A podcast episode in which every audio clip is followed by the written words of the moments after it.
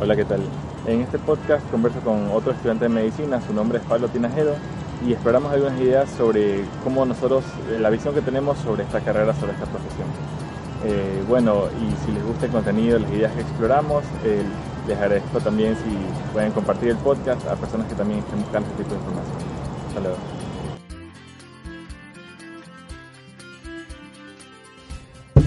Bueno, entonces, eh, para este podcast, como los dos estamos en la carrera de medicina, ¿qué te parecería si empezamos eh, discutiendo sobre, o conversando sobre el cerebro? El cerebro. Que bueno, es un tema de los que a mí más me gustan, o sea, cómo esta masa, esta masa encefálica, obtiene, obtiene estímulos sensoriales de todo, o sea, estímulos visuales, auditivos, táctiles. ¿Cómo se convierte? Lo convierte en señales eléctricas y lo condensa todo y te lo pone como un collage donde simultáneamente todos estos sentidos se condensan y te da una, una como una imagen de lo que está pasando en este momento. En ese momento, la realidad. Ajá, pero realmente es la realidad. Pero realmente es la realidad o es parcialmente, parcialmente, la realidad. Lo que puede ver nuestro cerebro, podríamos decirlo. Porque claro. Es lo que nosotros percibimos. O sea, estuve pensando recién que estoy viendo, o sea, ahorita que veí recién neuro y Sí. estaba bastante viendo el lado derecho, el lado izquierdo, te Claro, explican qué es claro. lo que hace cada uno, cuál es el tipo de de, De funciones. funciones que tiene cada lado. Sí, Y estuve pensando qué pasaría si es que en uno de estos días, o sea, la evolución comienza a evolucionar sí. y se hace no un lado derecho y un lado izquierdo, Ya. una sola, masa. ¿Y qué será? Que eso lo puedes entrenar, o sea, de lo que tengo entendido, esto de aquí de los lados del cerebro lo saben por las eh, resonancias magnéticas funcionales, o sea, como que si, un, si te ponen a hacer una actividad, suponte matemática, en la resonancia magnética se va a ver mayor actividad de consumo de glucosa en el hemisferio Mm, izquierdo. Exacto. Ajá. Pero no sé si tú puedes entrenar. asociaron, más o menos. Claro. Pero, ¿qué tú crees que se podrá entrenar para...? Bueno, depende también de los cerebros, porque, por ejemplo, sé que en los cerebros de las mujeres hay mayores conexiones entre los dos hemisferios cerebrales, ¿ya? Entonces ellas tienen una visión más holística de las cosas. En cambio, en los hombres como que tenemos el cerebro o el pensamiento todo más compartamentalizado. O sea, este es mi trabajo, este es mi familia, este es mis amigos, y no es que se mezclen. En cambio, en la- en- de lo que he escuchado en el cerebro de las mujeres, todo es integrado. Y también no sé si has escuchado en el cerebro de Albert Einstein que dicen que también tenía altísimas conexiones entre los dos hemisferios cerebrales. Pero para mí la pregunta es, ¿tú naces con esas conexiones o es cuestión de práctica de si te metes a estudiar no sé qué cosa, por ejemplo, un instrumento musical o algo? ¿Hay alguna manera en que tú puedas aumentar la conexión entre, entre los hemisferios cerebrales? No sé. O sea, yo creo que podría ser, Si te puedes esperar un poquito más. yo creo que podría ser que naces, Ajá. pero también como naces tú puedes alterar algunas cosas, o sea, ya depende de, de cómo tú lo cómo tu vida transcurre, o sea, si Claro. tú si en tu colegio te enseñan bastante solo en arte, arte y se enfocan en el arte, obviamente esa parte del cerebro se va a moldear, o sea, tú Ya. lo vas a poder moldear, pero también nacemos porque nosotros nacemos con capacidades que Claro. nuestros padres, nuestros o sea, nuestras familias tal vez la tuvieron, Claro. desarrollaron más Claro. y naci- nosotros nos- nos- nacimos con la capacidad para, pero Claro. tal vez nunca la, la explotamos. Claro, o sea, tú naces con un potencial y dependiendo del entorno en el que estés, o se desarrolla o no. Tú lo puedes potenciar o no, o sea, es como que ya... Claro. O sea, para mí la idea sería diseñar eh, expresamente un sistema educativo que eh, haga que los niños lleguen al máximo su potencial según las cualidades específicas de cada uno. O sea, no sé qué sería, porque no sé si existe algún tipo de test o algún Claro. examen para determinar, este niño tiene habilidades artísticas. Este niño tiene habilidades de... Ese no es sé, el problema, que aquí ahorita en el sistema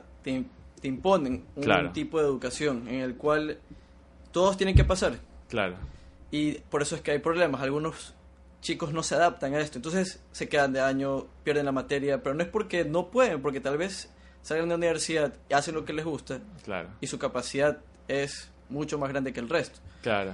Pero esto de que, bueno, yo creo que lo de el sistema educativo está diseñado como one size fits all, ¿verdad? Pero no sé si necesariamente sea de mala fe o con mala intención, sino que sí hay escasez en cuanto a recursos humanos, profesores. Hay escasez en cuanto a la infraestructura, hablas de clase. Entonces, igual tienes el reto de eh, eh, educar formalmente una gran cantidad de gente con los recursos limitados Claro. que tienes. Y eso es lo que puedes, o sea, claro, tú utilizas lo que puedes, porque Sí. no te dan más. Entonces, el sistema no te da para individualizar, un, o sea, las personas y Claro. ponerlas en categorías. Claro. Simplemente cogen grupos y ahí como se puedan Todo. arreglarse. Exacto. Pero está cambiando bastante esto con, eh, o sea, el cambio del sistema educativo, en el sentido de que ahora puedes aprender virtualmente con los profesores que te gusten a ti y, y No en los tengas temas... que- Ajá, y no tenga... No sé, por ejemplo, en la carrera de nosotros de medicina no voy a ser específico con nada, con, no voy a ser específico, pero suponte un profesor que da mal la clase, no la prepara bien o lo que sea, en una materia específica. Yo esa materia puedo igual aprenderla en internet y los conocimientos serían prácticamente los mismos, sino que son mejores, porque igual yo selecciono al profesor que estoy viendo. Entonces, ya no estás condenado a que si te tocó un mal profesor, suponte, de, Ya la materia... no te quedaste con ese vacío, porque igual tú tienes otras opciones de dónde aprender. Claro, sí, sí nos pasa bastante. Creo que todos los estudiantes de medicina Sí. tener, por lo menos, querer ver una materia que tú dices, chuta, me va a gustar. Claro, Y comienzas a ver al profesor, claro. comienzas a ver cómo se desarrolla todo en la, la clase y simplemente tú dices, la materia es increíble, pero en serio no me gusta ver a la profesora. Entonces ahí ya vas cogiendo un poco como que descarte. En cambio hay, hay veces que te sorprenden las materias. Tú estás con un profesor Sí, que es súper bueno y tú dices, chuta, nunca pensé que me iba a llegar tanto interés claro. a esta materia. Como que tú dices, chuta, súper chévere. Claro. Y es que, no, es que no solamente según yo estás aprendiendo la materia, sino estás aprendiendo de la persona, Claro, cómo se expresa o, o cómo, cómo llega al estudiante. Porque, no sé, yo tengo la idea de que si tú no puedes ser bueno en cierto aspecto de tu vida y deplorable en otros, o sea, una persona balanceada hace con calidad todo lo que hace y, o sea, digamos, no puede ser que haya un profesor que sea un excelente docente, pero que sea irresponsable en otros aspectos de tu vida. No sé si, no, no sé qué te parece esa idea, o sea, o es posible que alguien sea excelente en un aspecto y en los otros no.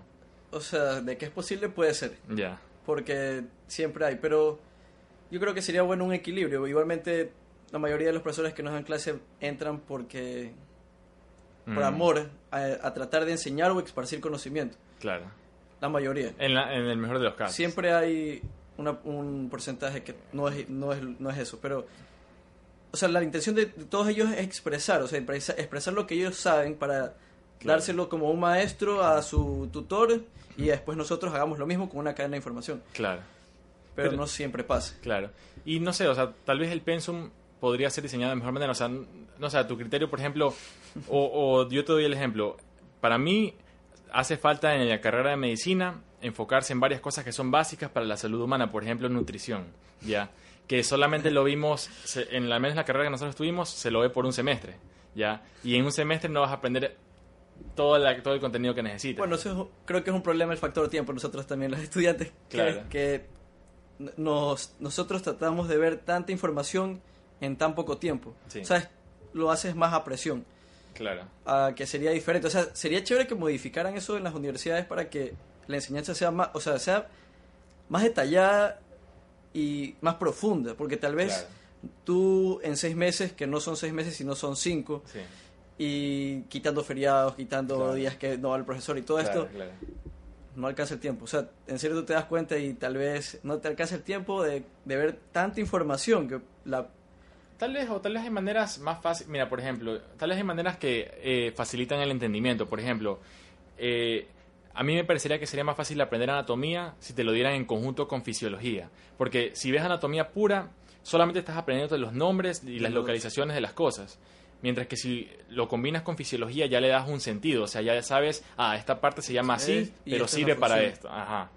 Y, y lo, lo- lo que me parece chévere es que nosotros, de cierta manera, que ya vamos a ser profesionales en poco tiempo, tenemos capacidad de influenciar y en algún momento de tomar las riendas de cómo va a ser la academia, la universidad ecuatoriana en el futuro.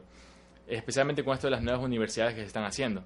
Entonces, sí creo que es importante la, la discusión de estas ideas y la difusión de las mismas a la sociedad. para que tengan conocimiento. Y, y para que y, y para que haya la noción de que no necesariamente la manera como se hacen las cosas es la mejor. O sea siempre va a haber chance a, a- a- a mejorar. Por ejemplo yo no sé hasta qué punto son bueno es bueno el sistema educativo eh, la manera de calificar. O sea que el único criterio para ver si alguien pasa o se queda de año Son, la- son las notas. Las notas.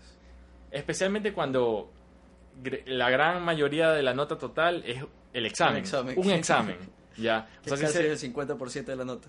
o sea, si ese día estabas enfermo, tenías diarrea, yo qué sé qué, o tuviste alguna calamidad doméstica, lo que sea, o sea, tú puedes haberte portado... Jugaste esa nota con un día, solo un día, eh, cualquier, que, cualquier día cosa que te pasó antes. Es como que sí, Claro. sí, o sea, nos ha pasado también creo a todos. Claro. Tuvimos un mal día an- antes, estudiar y estresado, triste Claro. o con preocupaciones en el cerebro no es lo mismo que estudiar Claro. estando con el cerebro completamente despejado. Claro. Y tal vez sí sabes, pero Sí sabes, pero igual hay que ver cómo funciona tu cerebro. O sea, a veces para algunas personas te- no, no es la manera más fácil de expresar el conocimiento escribiendo en un examen, una cosa de opciones múltiples. Especialmente cuando ahora se da por se da eh, casi seguro que en el examen mucha gente copia también. Entonces, La mayoría. la- la- ya, entonces tampoco es que es fidedigno que si sacaste buena nota en el examen es porque tienes conocimientos. Yo creo que se podría hacer un sistema al menos parcialmente basado en méritos. O sea, en mi caso, por ejemplo, una de las cosas que a mí me gustaba hacer en la universidad era dar charlas. Ya, o sea, me mandaban a preparar una- un tema y, y yo lo preparaba lo mejor posible para poder no solamente darlo a la clase, sino también subirlo a internet. para que la gente entienda. Ujú, Claro, y porque mucho de este contenido hay, pero en inglés, en español no hay mucho todavía. todavía. Entonces ya en ese sentido. Pero yo sí creo que eso de cierta manera es un mérito que yo estaba haciendo que podría tener, Un, Un valor, valor. agrega- agregado a tu nota. Claro. Porque es algo que igual estás contribuyendo a la academia, o sea, es como, es- pero estás contribuyendo según la manera como para ti se te haga más fácil o más, o cómo, cómo, cómo puedes contribuir más, o sea, porque ahí estás dando conocimiento al- a, tus compañeros y, a las, y al Y al- internet donde estás poniendo el contenido. Claro, sí tendrían que haber unas pequeñas adaptaciones en el sistema, por lo menos de todos los estudiantes, sí debería haber pequeños cambios, Sí, porque o sea, sí ha habido cambios en la universidad bastante. sí, Tal vez nosotros somos la promoción que nos graduamos Ya viendo anatomía en, en Ah, un ciclo, sí. pero acá en cambio si están un año, los dividieron. Espero que sea para, para bien. claro. Pero si ves, se arriesgaron a hacer el cambio. Tal vez ellos tengan, o sea, el conocimiento para ellos sea mucho más fácil. Claro, O sea, unir todo esto porque ellos ven anatomía en un año, claro, pero lo asocian con otras cosas más. claro, Ya ven, por ejemplo, fármaco bien en un año, Claro. que se les va a hacer mucho más fácil cuando lleguen a terapéutica, ¿sí me entiendes? claro. A mí- terapéutica se me hizo A mí difícil, loco. todavía se me hace difícil. Estoy ahorita en eso. Ah, ya. Y, y no sé, o sea, también... Es que también te hacen mucho memorizar las dosis y los esquemas cuando... que puede cambiar. Yo creo que eso de ahí más lo dominas cuando ya lo empiezas a aplicar todos los días. Claro, o sea, es que así me di cuenta de eso. El médico es así, no es que. Porque al principio me frustraba, yo decía, chuta, yo no, no sé cómo va a ser doctor, tal vez no sé, que ni sé cuantito, pero Claro, te das cuenta que todo es un proceso. sí, O sea, todo, cuando ya trabajes, lo vas a ver tantas veces. sí, Lo vas a ver casi unas 12 horas al día. Sí. Entonces ya 12 horas al día todos los días, tú Claro. estás... Ya tienes la sinapsis esta... Exacto, ya, tú ya chispita. estás en medicina ahí. Sí, Entonces, toda la información que todos los días lo ves, obviamente la vas a tener ahí. claro, Es mucho más fácil a que nosotros solo en una clase, claro. tú dices ya, ok, me la estudié y llego en el examen y no te acordaste algo y dices, ¿cómo voy a ser médico? Así Mm, que si claro. me olvidé de esto, pero Claro, son pero no sé, yo, detalles que ya después pero yo tengo la idea de que ese sentimiento de que no sé las cosas es porque no sabemos nada. es porque realmente mientras más aprendes te vas dando cuenta que hay más cosas por que descubrir. menos sabes. O sea, puede ser que obtengas una información que te aclare una duda, pero a partir de esa información Viene crecen más dudas. O sea, sí. Y yo me pregunto si eso es algo infinito. O sea, sí, Ah. siempre lo va a hacer. Nosotros no sabemos, nunca vamos a poder eh, saber todo. pero siempre vas a tener esa, esa idea de que chuta, no sé nada. ¿Por qué? Porque cada vez que aprendo algo sé que hay más Te cosas das por cuenta que aprender. eres más chiquito. Ya. Y especialmente porque con esto de la tecnología, yo sí creo que en nuestro tiempo de vida la expectativa de vida va a aumentar quién sabe cuánto. Por ejemplo, antes de los antibióticos, que creo que empezaron en los años 50, la gente vivía siempre menos de 70 años. Nada más a partir de los antibióticos es que aumentó la expectativa. aument- Claro, el, hay personas que enfermaban y se morían de una. Sí. Entonces Y- aquí ya combatieron, pero igualmente están haciendo resistencia ahorita. Millón de los antibióticos, con la, bueno, el abuso que han- hemos tenido con los antibióticos, Sí. está haciendo que cada vez el fármaco que tú necesitas y, los, y las bacterias, los virus, simplemente comiencen a mutar, mutar, mutar, mutar. Resistente, resistente, resistente, resistente. multiresistente. y- multiresistente, no le puedes dar nada igualmente. O sea, ya es la evolución. Claro, o sea, es, es- para mí esas es el- las dos caras de una moneda. O sea, que tiene su aspecto positivo, alargar la expectativa de vida, y su aspecto negativo que nosotros no podemos prever porque no sabemos qué consecuencias tendrán. Pero bueno, lo que iba es que yo sí creo que la expectativa de vida va a crecer bastante en nuestro tiempo de vida. Y suponte que llegamos a vivir, no sé, hasta los 150 años por na- biotec- nano, Nanotecnología. nanotecnología, que robots nanométricos que se meten dentro de tus células buscan qué está dañado y lo arreglan. Lo arreglen. Y te ves a los 150 años como cuando tenías 30. 30. Ya. Pero en esos 150 años vas a seguir viviendo un proceso de aprendizaje. O sea, no es que se va. Vas a seguir No es que aumentando te tu. vas a estancar, sino lo vas a aumentar, lo vas a prolongar. Ya. ¿Y qué te parece si ese sentimiento de que no sé nada va a continuar hasta, tu- hasta esa edad? Porque igual vas a seguir aprendiendo. Pero igual vas a darte cuenta que el, el espacio es infinito y el conocimiento sí. es infinito. Eso va a ser relativo, la verdad. Ah. Porque tal vez tengas tantos años, sí vas a saber bastante. Puedes tener bastante información. Pero nunca, nunca vas a poder saber todo lo que existe. Igualmente, o sea, somos, una, gala- somos un planeta, información de un planeta.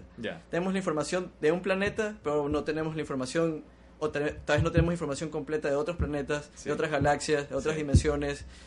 Del- Que nunca, yo creo que no, ahí sí, nunca vas a poder llegar a tener una información tan completa. Claro. Tal vez a un 10% de la información de todo el universo.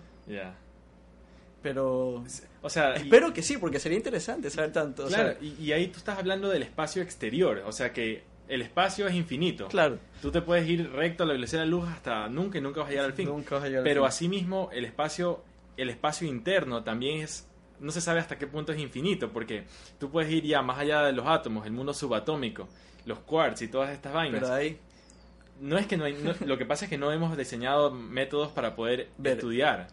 Pero la idea es que cada vez puedes ir más hacia el interior, hacia el interior, hacia el interior. Y puede que sea igual de infinito que el espacio exterior. claro, es impresionante ya cuando, esto es lo chévere de estudiar medicina, yo No. creo, te das cuenta que eres tan pequeño, incluso con las cosas de nuestro cuerpo, las células a nivel anatómico, Sí. Ver cómo ellos funcionan, porque son un sistema que trabajan Mm. juntos para poder o ser el epitelio del estómago y que liberar ácidos, o ser la- eh, neuronas que simplemente se conectan y ven, ex- o sea, hacer sinapsis. Claro. Y todo esto ocurre sin que tú tengas que estar pensando O sea, conscientemente, voy a liberar mis ácidos Exacto. estomacales, voy a liberar mis Es enzimas. automático, o sea, ellos, es un sistema que tal vez ahí ellos actúan solos, están ahí, Mm, están actuando, pero nosotros no- a veces no sabes ni sabemos, pero ya cuando te comienzas a estudiar esto tú dices, chuta, wow, nuestro cuerpo es impresionante. Claro, no sé cómo ha sido en tu caso, pero yo me acuerdo desde chiquito, no es que sabía que iba a ser médico, pero yo, bueno, tenía la idea, pero yo pensaba, ¿a qué me quiero dedicar en mi vida? A todos, Y- creo, la pregunta... Y decía, bueno, yo creo que lo primero que quiero estudiar, o sea, hay tantas ramas del conocimiento, pero lo primero que quiero dedicarme a, a, manejar, a manejar de la mejor manera posible es el conocimiento de cómo funciona mi propio cuerpo. Exacto. Porque decía, ¿cómo puedo ponerme a estudiar, no sé, eh, las estrellas o la, no, cualquier otra cosa? Así que todavía no sé cómo es que funciona mi propia fisiología. ¿Sabes? Fue impresionante cuando vi Neuro y vi cómo, se, la, cómo la imagen, cómo la luz se transforman en una imagen en nuestro cerebro. Sí. Cuando vi primer- por primera vez todas esas vías, yo me quedé y dije, wow, jamás en la existencia lo habría imaginado. Si es algo tan perfecto Claro. que tú te da ganas de seguir sabiendo más. Claro. Te das, te das cuenta cómo tú escuchas, Sí. que tal vez vemos y escuchamos y sentimos lo que nuestro cuerpo puede. Lo Pero que- ta- tal vez nosotros no vemos, ni escuchamos, ni sentimos cosas que tal vez nosotros nunca lo vamos a ver, pero Ajá. otras especies Claro. sí lo pueden hacer. Ven Claro. otra realidad ya. Ya, justamente eso estábamos hablando el otro día en el podcast también, que nosotros solo vemos un pequeño rango del espectro electromagnético de la luz y solo escuchamos ciertas frecuencias de sonido. Vemos lo que podemos, sí, exacto. Pero eso es lo que para mí nos da la tecnología, o sea, la tecnología de cierta manera es como un órgano sensorial que nosotros nos hemos inventado para Que poder perci- ayuda a- percibir cosas que nuestro cuerpo sola- por sí solo no puede. Por ejemplo, el tener una visión aumentada de eh, microscópica y ver bacterias. ver bacterias. O, o como un telescopio, eso dice Neil deGrasse Tyson, no sé si lo has escuchado, como un telescopio te permite coger los fotones que vienen del espacio y hacer, y hacer esta información en forma de fotones parte de tu retina. O sea, el telescopio es como una extensión de tu Extensión de- nervio óptico. Wow, Ajá. no lo había Eh, y- visto así. y, y, o sea, nosotros de cierta manera tenemos el privilegio de que estudiamos la carrera y nos hemos expuesto a esta información de, de que tú realmente no ves con los ojos, sino con el cerebro. Con el porque, cerebro. porque lo que captan los ojos realmente es procesado en diversas áreas y termina yendo a la parte de atrás, en la corteza visual- Y es tan bacán, loco, porque al final lo que estás teniendo, o sea, los estímulos estos sensitivos, puede ser estímulo luminoso en el caso de la luz, o puede ser estímulo sonoro, la vibración de tu tímpano, pero al final el cerebro recoge todos estos estímulos y los convierte en señales eléctricas. Y Para que lo puedas entender. Ajá, entonces, ya, claro, y chuta, o sea, ¿qué es esa inteligencia que... Eso estábamos hablando en el podcast también, que, que... ¿Cómo puede ser que haya el orden en el universo para que cosas tan complejas como el cerebro humano pueda emerger? Y, y- y conversábamos de la idea de que son las leyes de la física que han existido desde el inicio del universo las que crean este, eh, este entorno eh, favorable para que cosas cada vez más complejas emerjan. Una de ellas siendo el cerebro, la cosa más compleja que nosotros conocemos. Mira, yo una vez estuve pensando y dije, y yo decía, o sea, cómo llegamos, nuestro planeta relativamente es joven. Sí, Entonces, yo estuve pensando, tanto tiempo tuvo que pasar para que haya vida aquí, eh, comience a evolucionar, Ujú. tú sabes, toda la escala de la evolución hasta Ya. llegar a lo que somos, somos ahorita, lo que vemos ahorita, la tecnología que tenemos ahorita, sí, todo lo que hemos podido hacer, sí, que es impresionante, o sea, sí, es bastante. Tal vez para nosotros y para, para el resto de personas no es mucho. Y tú dices, ah, no, nosotros siempre nacimos y fuimos humanos, nacimos con pensamiento y de uno, o sea, pero cuando, te cuando estudias y ves que toda la evolución que han tenido, cómo tuvieron que pasar, cómo se tuvieron que adaptar, porque es adaptación, yo creo que nuestro cuerpo se adapta bastante. Claro, Se adapta en el momento, en el entorno que estés sí, y se va moldeando para, sí, para todos los estímulos externos, porque últimamente también nos estamos llenando de nuevos estímulos claro, que también Mm. hay, o sea, altera nuestro cuerpo. claro, Entonces, y just- ajá. nos toca adaptarnos. Justamente eso te iba a decir, o sea, todos estos nuevos estímulos dados por la tecnología y todo esto en puede causar efectos negativos en ciertas personas, ya, y suponte que esas personas se enfermen o cualquier cosa, no se, o sea, no lleguen a reproducirse, pero hay otro grupo de personas que sí se van a poder Son adaptar a estos Un cambios poco más resistentes. Y de cierta manera, o sea, no sé, pues la evolución lo que hace es que las, los individuos que no estén listos para adaptarse a este nuevo entorno se quedan de lado y solamente quedan viviendo y continúan reproduciéndose la gente que sí se pudo adaptar. Entonces, mm, o sea, también con lo que decías que desde el inicio de la vida en la Tierra han habido cambios, obviamente, pero estamos ahorita en un momento en que los cambios están ocurriendo en periodos mucho más Mucho cortos más. del tiempo, mucho más cortos de tiempo. Claro, antes nos tomaba mucho más tiempo evolucionar y ahorita son en, Claro, y, y cada están vez... apareciendo. Incluso Ajá. eh, estaba viendo ya la gente está naciendo sin terceros moral, mol- molares, Claro. eh, casos de que ya no, niños que no nacen con apéndice, porque son aparatos de nuestro cuerpo que se dieron cuenta que tal vez antes tuvieran, tenían una función específica, pero ahorita ya dejaron de tener la función. Digamos, nosotros no somos como antes que nos cogíamos una. Pata de chancho y necesitábamos nuestras muelas y nuestros dientes para poder hacer el ejercicio, lo que Claro. nuestros dientes fueron hechos, porque fueron hechos para eso. Claro, Ahora todo viene mucho más fácil para el ser humano. Claro. Entonces, Claro. ya esto, en nuestro cuerpo, ¿qué hace? Adaptarse. No lo necesita. Mm. Chao. Pero, tú, pero podría ser como que esas... O sea, yo vería eso como un tipo de atrofia. O sea, algo que no lo utilizas se atrofia, Se atrofia. sea un músculo, sea un órgano, lo que sea. ¿Y qué tal si de cierta manera estamos nosotros atrofiando nuestro cuerpo, Nuestro cuerpo. por el estilo de vida actual? Por ejemplo, en un podcast escuché que en la naturaleza no existen terrenos planos, regulares, así como en la calle todo es plano, un solo nivel, ¿ya? Que en la naturaleza eso no existe, en la naturaleza todo es eh, subidos y bajados de nivel. De tal manera que antes, o sea, los humanos originales teníamos mecánicamente funcionaban distintos nuestros tendones y nuestros músculos para adaptarse, Adaptarse a, a- a subir y a bajar niveles, ¿ya? Pero que esos músculos, esos tendones, no te, puedo, no te puedo señalar específicamente cuáles, es una idea, Pero pero... han dejado de hacer su función de, Claro. de antes. O sea, por ejemplo, en la o sea, los humanos existen desde hace 200.000 años y recién desde, la, desde hace 100 años es que tenemos una sociedad industrializada como ahora. Pero lo que te digo es que cuando éramos cazadores y recolectores, tú tenías obligatoriamente que ser fuerte, por ejemplo, ser capaz de subirte a un árbol. Correr a grandes velocidades para coger tu presa. Por cuestiones de, super- de supervivencia, pero yo me pregunto en la sociedad actual, ¿cuánta gente no es capaz, por ejemplo, de hacer una barra, un pull-up en el gimnasio? O sea, puede ser que no sea necesario, pero yo sí, yo sí pensaría que, de cierta manera... Nuestro cuerpo a veces lo necesita. O sea, por eso es que Ajá, hay las enfermedades que hay. O sea, la obe- obesidad, diabetes. O sea, nuestro cuerpo estaba eh, organizado para un tipo de vida Sí, que nosotros lo hemos cambiado. sí, Antes no habían carros, Mm. tú caminabas. claro. Antes, o sea, querías decirle algo a alguien, ibas hasta su casa y hablabas, ahora le escribes. O haces FaceTime y simplemente se lo dices, ah. Entonces, Claro. has dejado de hacer millones de actividades que antes lo necesitabas hacer por Claro. obligación. Claro, claro, y eso del sedentarismo, o sea, yo creo que parte de la, de- del arma, entre comillas, para esto sería la información, o sea, por decirte una cosa, eh, en el cuerpo tenemos las arterias y las venas, pero también tenemos el sistema linfático. Las arterias y las venas tienen el corazón, que es la bomba que bombea para que la sangre se movilice, movilice. ¿ya? Pero la linfa no tiene un corazón que la movilice, o sea, la linfa se mueve a partir del movimiento que tú ejerzas durante el día. Entonces, si estás en el día sentado todo el tiempo, tu linfa se queda atrapada y la linfa es la sustancia que recoge todos los desperdicios de las células y luego lo- no, o me- Sí. sustancias de metabolismo, eso, Ya. ya, para no decir desperdicios.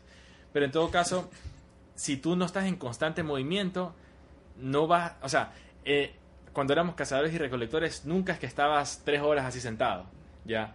Y, o sea, en la naturaleza no es que teníamos periodos extensos de tiempo en el que estábamos sedentarios. Eso es una cosa nueva que ha nacido ahora. Y eh, yo creo que de cierta manera, a medida que tú te vas poniendo en contacto con esta información, eh, cada vez más cada vez cambias tu estilo de vida, pero de manera orgánica, porque sabes qué cosas son buenas y qué cosas son malas.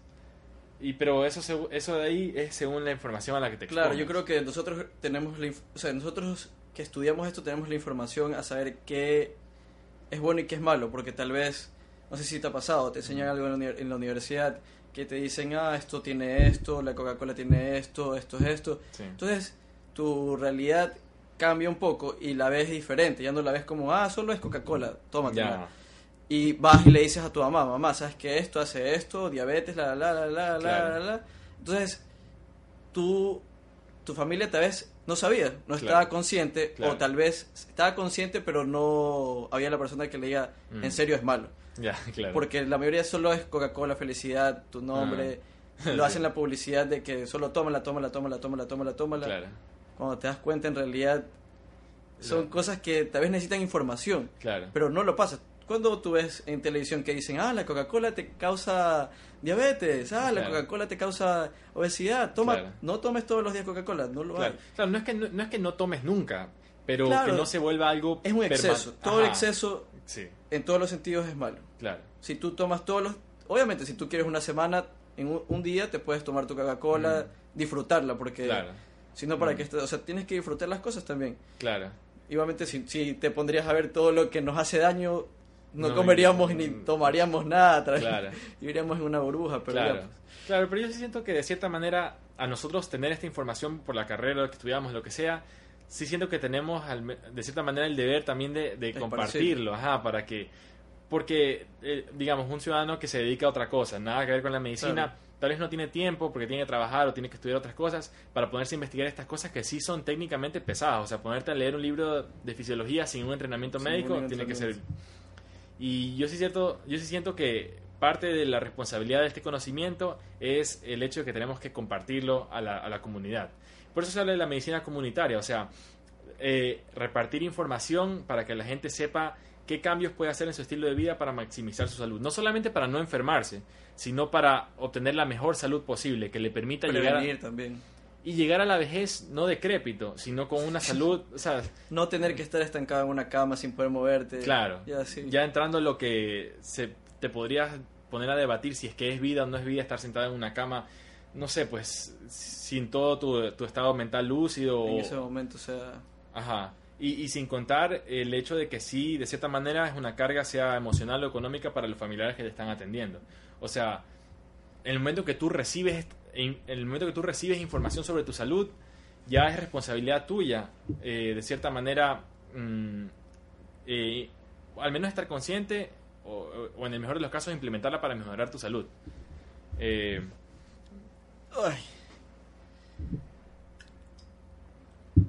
y también, o sea, no sé. Pero sí está, o sea, yo creo que ahorita sí está habiendo bastante información. ujú, O sea, gracias a esto, la tecnología, lo que tenemos ahorita, si te das cuenta, cada vez ya ves más información que antes no la veías. O sea, no Sí. era tan común. Sí. Pero ya la gente lo está manifestando. O sea, ya ves si es que algo hace mal, lo manifiestan. Claro. Igualmente aquí, nosotros también, parte de nuestro, de- para, terminar nuestro proceso de ser médicos, nosotros tenemos que hacer eh, ex- o sea, dar una parte de nosotros, información, Sí, a la comunidad. Por eso es que tenemos este tipo de medicina preventiva, Sí. preventiva 1, preventiva 2, que sí, tal vez es tedioso, pero si tú te das cuenta, en serio, hay gente que no lo sabe. Claro. Y que solo al, unos estudiantes de medicina un día vinieron, les exparcieron la charla, les dieron la información que ellos necesitaban.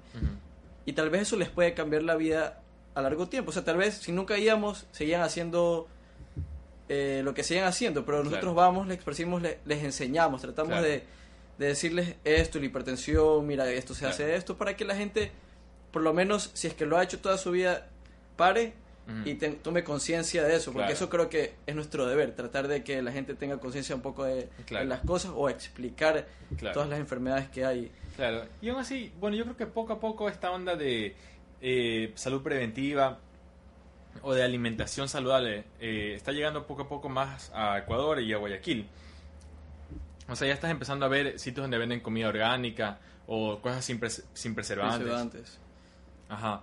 Eh, y realmente yo creo que es una cosa que ha pasado en los últimos años. O sea, ¿Y tú crees que es por la tecnología? yo creo que es porque cada vez, en parte por eso, porque cada vez hay menos barreras entre, por ejemplo, entre países Claro. o entre estilos de vida. O sea, tú puedes ver que alguien vive de una manera que a ti te gusta en, no sé, en Estados Unidos, ya.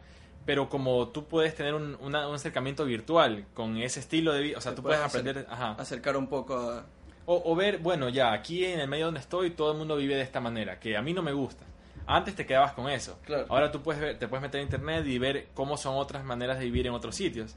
Y puedes darte cuenta que la manera como viven en, tus, en tu lugar no necesariamente es la manera como... la más adecuada que pueda haber. Ajá. O sea, en todo caso creo que es cuestión de encontrar lo que a ti te satisfaga según tu personalidad y tus características individuales y aplicar un estilo de vida eh, basado en eso.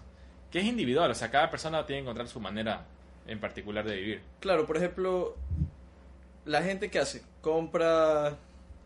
O sea, no sé, yo en un futuro, a mí me gustaría, la verdad, vivir un poco fuera de la ciudad.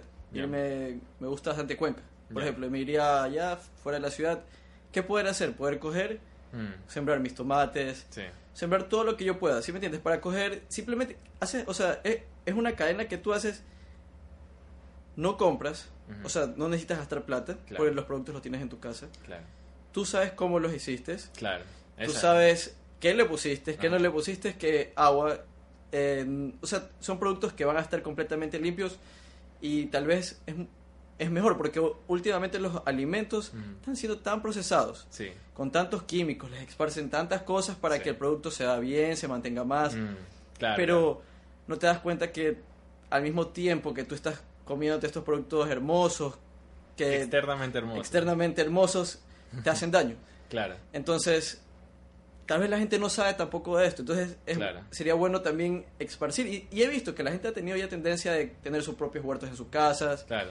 que es bueno y es claro. chévere. Y, y yo también creo que da cierta satisfacción visceral, o sea, Claro. el hecho de que, chuta, yo sembré esta vaina Son y me la tus estoy- hijas. Ajá, o sea, ya, yo, yo no lo he hecho todavía, tú sí, pero sí me imagino como que yo sembré esta cosa y ahora me la estoy comiendo, o sea, estoy comiéndome el fruto de mi propio esfuerzo, estoy En siendo mi- independiente de cierta Creo manera. que yo me di cuenta de esto también gracias a mis papás. Mis papás son bien...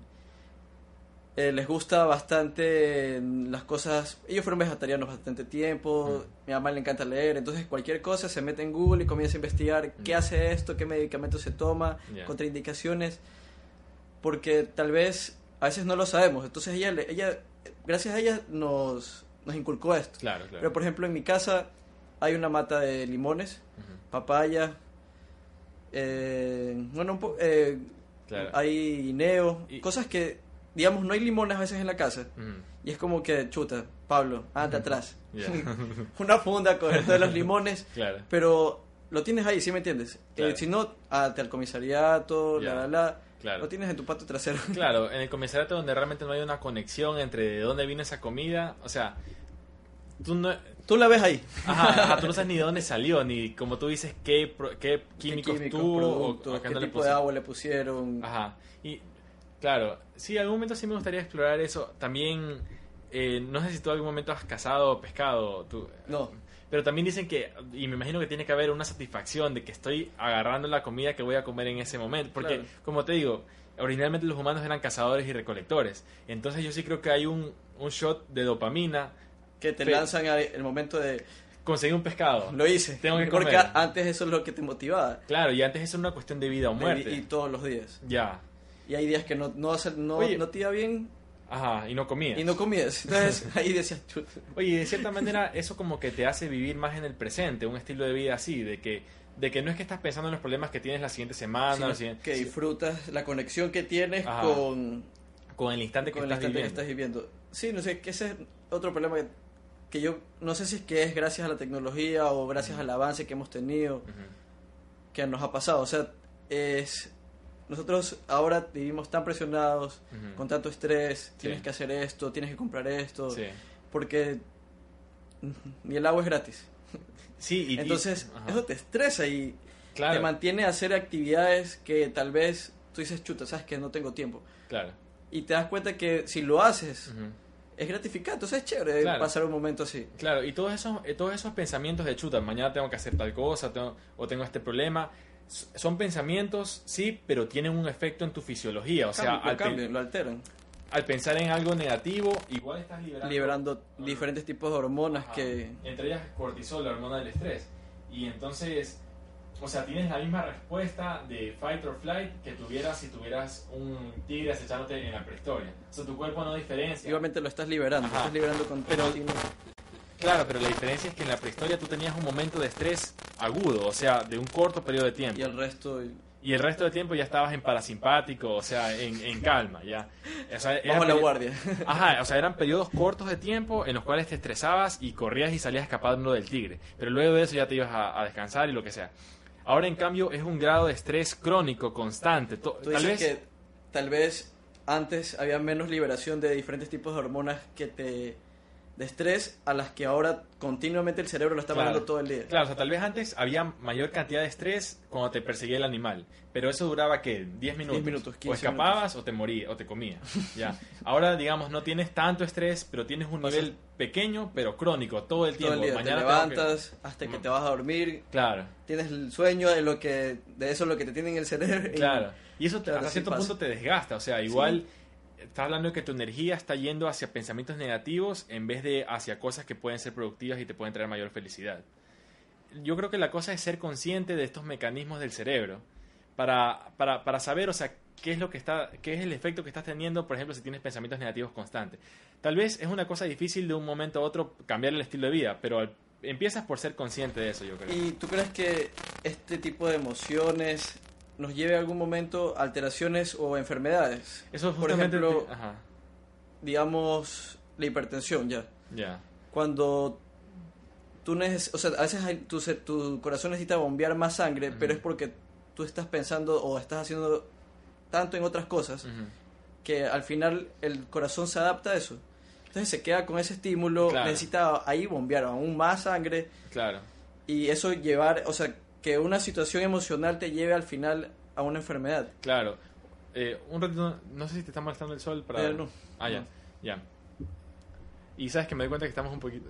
est- Estamos un poquito de espaldas contra la cámara, no sé si te puedes mover un poquito. Después de media hora. Sí, disculpa, disculpa. Bueno.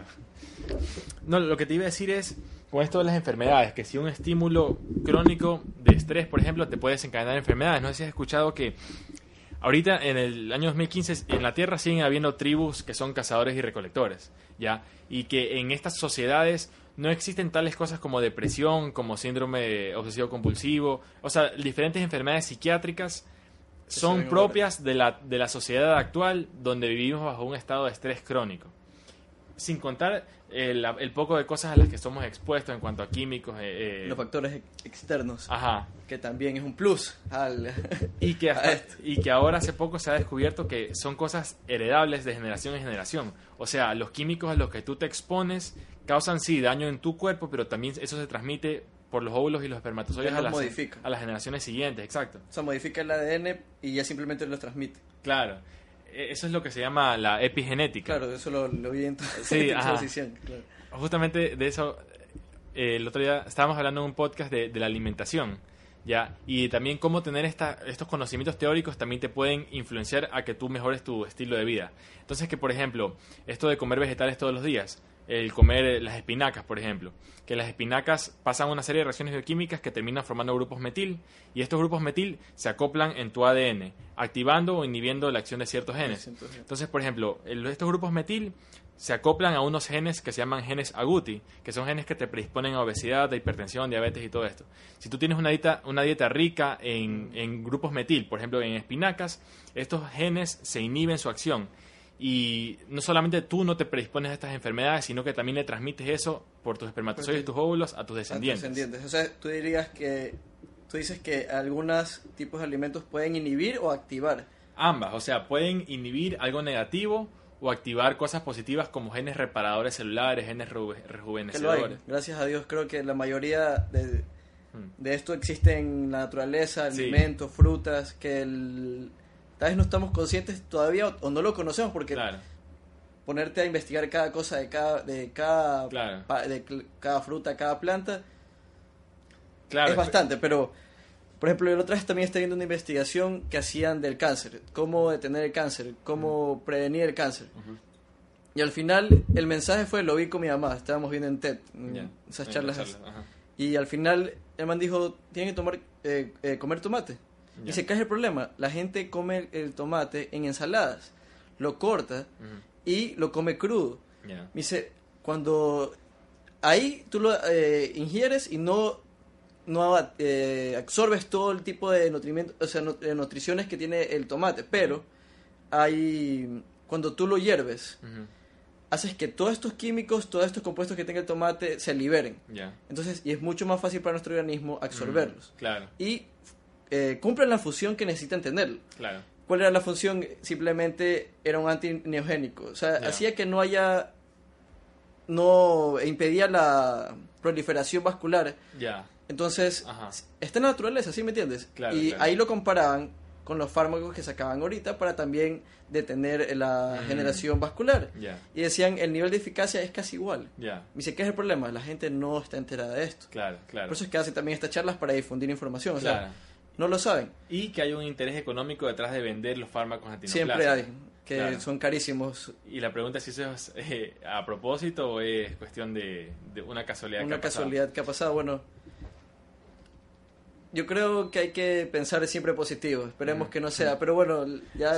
Oye, pero hablando de esto del cáncer que decías, yo, también creo que cabe recalcar que el cáncer no es algo que se te desencadena de un momento a otro. O sea, no es que chuta, mañana amanecí tengo cáncer. Es una cosa acumulativa que tú vas desarrollando según tu estilo de vida. O sea, si tú por, no sé, suponte, una persona de 60 años, esos 60 años ha, ha comido mal, no ha descansado, ha estado constantemente con estrés, se ha expuesto a tóxicos va a haber tanto daño celular y tanto daño en su ADN que eventualmente una de estas mutaciones en el ADN le va a... Solo una, necesita hacerlo una. Una que sea fatal. Porque puede ser que tengas muchas mutaciones, pero que no causen síntomas o, o no causen, o sea, o que no hagan absolutamente nada o que no causen síntomas clínicos. Pero si es que justo tuviste la mala suerte de que hubo una mutación específica, esa te puede desencadenar cáncer. Tú no sabes en qué momento va a venir, pero todo es según el estilo de vida. O sea, no todo, pero... La mayoría de cosas, o sea, qué es lo que comemos. Pero, por ejemplo, yo también estuve viendo, vi un documental que te, explicaban... Entonces, saber un poco más de esto, porque es, es de neuro. Te decían que el flúor... Eh, ¿El flúor? ¿Cómo? El flúor, el flúor que utilizan los odontólogos. Ah, ya, ya eh, lo que hace a la glándula pineal es calcificarla. Ya. Por eso es que ahora, a todas las personas que le haces una resonancia, ves y es una calcificación fisiológica, normal. Supuestamente. Supuestamente. Pero obviamente va a ser normal porque es el momento que nosotros pudimos mm. ver por imágenes que esto a los 22 años ya se calcifica, de 22 para arriba comienza una calcificación de la pineal aguda y antes tal vez no sabían si es que existía o no, porque no tenían la forma de verlo. O sea, se le llama fisiológico porque todos la tienen, pero realmente no se sabe si no se sabe si es que es porque igualmente todo el mundo en las pastas de dientes lo consumen, sea en dosis bajas, pero lo consumen. Claro, Y al final, o sea, no sé, no sé si es que se, esto afectará directamente para poder calcificar, no sé si es que será una calcificación, ahí no sería ya una fisiológica, sino ya patológica, Patológica. pero, o sea, estás recibiendo flúor a dosis bajas, pero crónicamente. Pero o sea, por crónicamente, 20 todos los días, porque son tres veces al día que tienes que claro, lavar los dientes. claro. Igualmente cuando vas al odontólogo, Mm, te dan tus dosis extras de flúor sí, para ponértelo. O sea, claro. que igualmente tu cuerpo lo absorbe. Tú Claro. sabes que aquí hay, a nivel de la boca, también se puede absorber y hartísimo. Claro, y mucho más que por, otro, Y mucho, que por otras vías. exacto. Claro, yo me preguntaría si lo coges a un man de una tribu cazadora y recolectora de la Y le Amazonía. hacemos- Ajá, y le haces la Y resonancia. comparas la- por edades. Claro, o por ejemplo también he escuchado... Claro, porque ellos no están expuestos al flúor. Yo sí estaba buscando, tratar de buscar una pasta de dientes ahora que no tenga. Que no, que no tenga. Sí hay, ¿sabes que sí, sí? sí, sí, he escuchado que hay, pero todavía no sé. A- Aquí, aquí, en Guayaquil yo no he encontrado. Eh, sé que hay unos polvitos que una vez intenté, pero no me gustó tanto. O sea, no.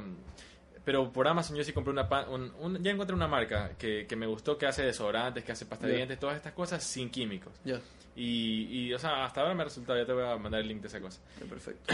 Pero, pero sí, o sea, coger a alguien de, de un cazador y recolector y ver si que tiene o no tiene que clasificar la glándula pineal. Para ver si es que es fisiológico. Claro. Porque igualmente a nosotros nos enseñan así. Claro, o, o como con otra cosa, no me acuerdo los valores exactos, pero sé que en los últimos años también ha habido un, des- un, un descenso en los niveles de testosterona en los hombres, ya al punto de que te de que te pueden salir valores que aparentemente son normales, pero normales para la sociedad en la que vives. En la que ahorita Pero- vivimos. Ajá, pero es una la de antes no existía. Claro, o sea, digamos, ahorita todos, hombres y mujeres, estamos expuestos al... Por ejemplo, lo que hablamos hace un rato, que las botellas de plástico, estas son de acero, pero las botellas de plástico, cuando tienes el agua ahí todo el día, se va liberando unas, unas moléculas que son, eh, son estructuralmente bien similares a los estrógenos. Entonces es lo que se llama disruptores endocrinos, o sea, moléculas que alteran tus valores hormonales. Entonces estamos hablando que estamos en una sociedad en la que todos estamos tomando, si tomas botellas de agua, o sea, agua de botellas de agua, es como si estuvieras tomando té de estrógenos constantemente. Y también se asocia esto a enfermedades como el síndrome de ovario poliquístico, que Ya. es prácticamente... Igualmente con los animales que consumimos. Por ejemplo, Mm, que le mm. ponen hormonas para eh, crecimiento. que crezca más rápido. crezca más rápido. Ajá. Tal vez eso también, o sea, puede ser igual, que es lo... No me había puesto a analizar esa parte nunca. Claro. Pero ahorita que, te, que ya mencionas esto, es verdad, nos comemos un pollo con pura testosterona y, Ya, ah, claro. y tal vez nuestro cuerpo ya no lo necesite a- tanto, o sea, no, no tenga la liberación de testosterona que antes tenía, Claro. porque antes no había el agente externo que nos los dé. Mm, claro, Entonces, claro, claro. Ahorita, digamos, comemos cantidades industriales de pollo, Ajá, de diferentes alimentos, y eso crea más receptores, más receptores. ¿Qué hace? Que nuestro cerebro sea menos liberación, menos liberación, porque dice, ah, no, de ley come hoy, Claro. porque tenemos niveles, o sea, lo ingerimos por cantidades industriales. Claro, o sea, tu cuerpo dice, chuta, o sea, testosterona por decirte una cosa, Claro, pero sí. son muchísimos factores. Pero en general, si tú le pones cosas exógenas a tu cuerpo, tu cuerpo va a decir, ya no tengo que producir tal o tal cosa, porque igual me la estás poniendo de manera externa. Eso también pasa con la gente que eh, está en el fisiculturismo y esas cosas y se ponen hormonas anabólicas, ¿verdad? Ya el cuerpo dice, chuta, tengo niveles tan grandes de, hor- de hormona de crecimiento, testosterona, que ya no tengo que producirlas yo. Entonces, ¿qué pasa? Que los Se testículos se, se, se, le- se atrofian Se también. atrofian.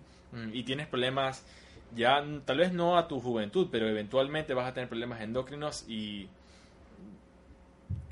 Puede ser que los puedas tratar porque igual hay la suplementación de testosterona y hormona de crecimiento, pero Pero no es, lo mismo. no es lo mismo y, y eso, es, eso es lo que tú sabes que está alterado, pero quién sabe cuántas otras cosas en tu organismo se alteran sin que tú lo sepas, porque igual tú sabes que el cuerpo es algo holístico, integral, que si tú afectas un sitio va a haber efectos colaterales en todos los demás. Eso es lo que te iba a, o sea, lo que te iba a mencionar. ¿Tú qué crees, digamos, de los puntos energéticos en el cuerpo? No...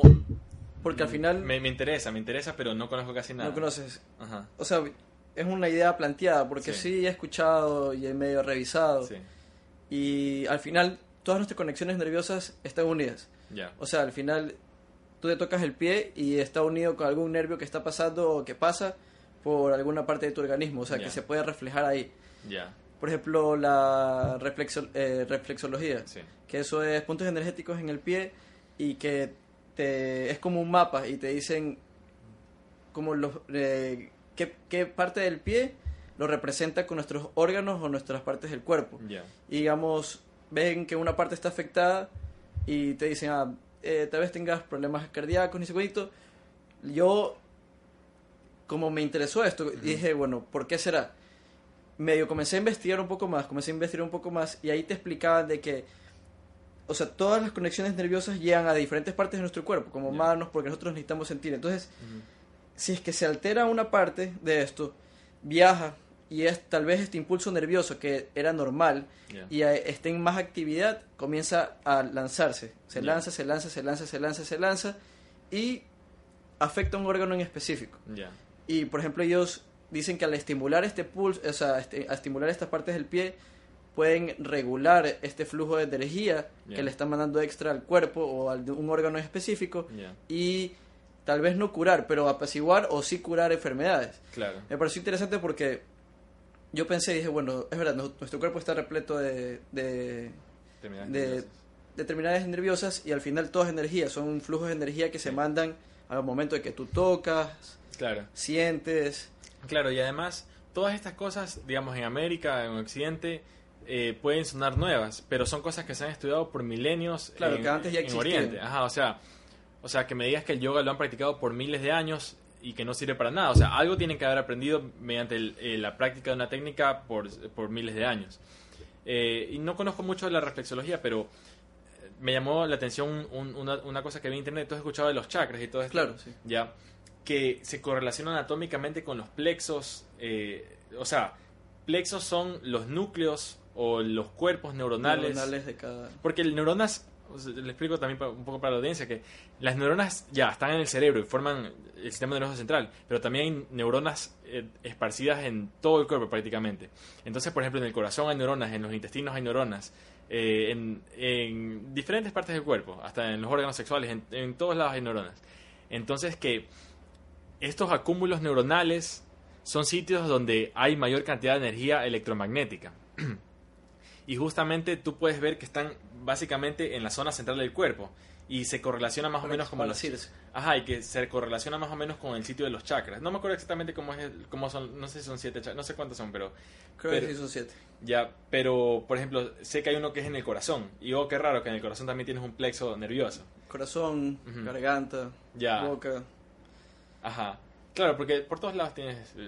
Y, y, bueno, sí, que no- y que nosotros somos entes de cierta manera eléctricos, porque nuestras funciones fisiológicas funcionan con electricidad. Ya a nivel anatómico, todo Ujú. necesita un cambio eléctrico para poder ser, para llevar una buena función en, en nuestras células. Claro, claro. Y bueno, y si te quieres poner más exquisito, vamos al nivel atómico, en el cual igual todo es energía. O sea, tú un átomo lo puedes ver como que fuera protón, electrón y neutrón. claro, si no existiera esto, no, no tendrían una, o sea, no, no podrían funcionar. Claro. El- la chispa, el- Claro. Y, o sea, estamos hablando de que ya tú puedes ver el átomo como protones, neutrones y electrones como si fueran unidades de masa. O lo puedes ver como, como ondas vibratorias, que al hecho de que estén vibrando, se están moviendo, se están liberando energía. Y esto de que tu corazón, al ser el, tener una función eléctrica, también eh, libera un campo electromagnético, que es invisible para nuestros ojos, pero que de hecho se puede medir, se, puede, pre- cuantificar. Claro, nosotros, por ejemplo, vez estaba viendo que los patos, Ya. si no me confundo, ellos tienen una parte en el cerebro que más desarrollada, porque ellos al momento de viajar del norte, del sur al norte, ellos seguían por, eh, camp- por campos magnéticos. Sí, Entonces, ellos son, para ellos es normal, ellos pueden ver este tipo de ondas claro, claro. que viajan por todos lados, porque esto ya es a nivel del universo, Claro, y ellos seguían por esto. Claro. Entonces, ellos viajan por estas ondas claro. gracias a este mecanismo que desarrollaron para poder ver cosas que nosotros no podemos. Claro, claro. Sería chévere poder... eh, desarrollar por medio de la tecnología puedes hacer lo que claro, quieras que si es que hay o algún día habrá. Porque O si no lo hacemos nosotros si no lo- o sería con- chévere. bueno con, necesitamos ahí un ingeniero que nos haga la parte eh, de la máquina pero nosotros po- podríamos hacer eso cómo conectar eso al cerebro por ejemplo. Wow. claro Eh, claro y y o sea y, y esto de que el cuerpo libera ondas electromagnéticas es tangible por ejemplo en esto de los electroencefalogramas. O sea lo que estás viendo es la variación eléctrica que producida por el cerebro.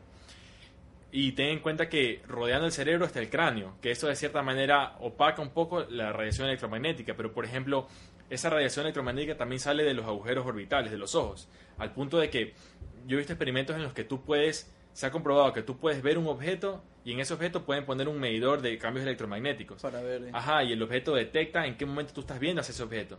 Se puede aplicar en cosas, por ejemplo, en el futuro hacer un switch de, de luz. Ya, tú Solo miras el switch. y lo apagas. Ajá. Claro, Ajá. sería chévere. Y, y eso, eso es otra idea chévere que me gusta, que, que toda tecnología que tú no comprendes se ve como si fuera magia. ¿Ya? Entonces, O sea, si tú, si tú- Así comenzó todo al principio. o sea, tú escuchas tecnologías Luz, antiguas, wow. hágase la luz. la hicieron de la nada, así. ¿Qué es eso? Claro. Pero, o sea, la idea que voy es, no sé, pues, imagínate que tú vayas con un iPhone al año 1500. Te van a decir que eres un brujo, por ejemplo. O que vayas con una bicicleta, por ejemplo. ¿Qué es esto? Sí, ¿Dónde lo Claro. trajiste? Claro, y así cuántas cosas se inventarán en el futuro que para nosotros ahorita se ven como Wow. cosas imposibles. Posibles, pero ¿o que no? allá van a ser tan comunes porque... Ujú.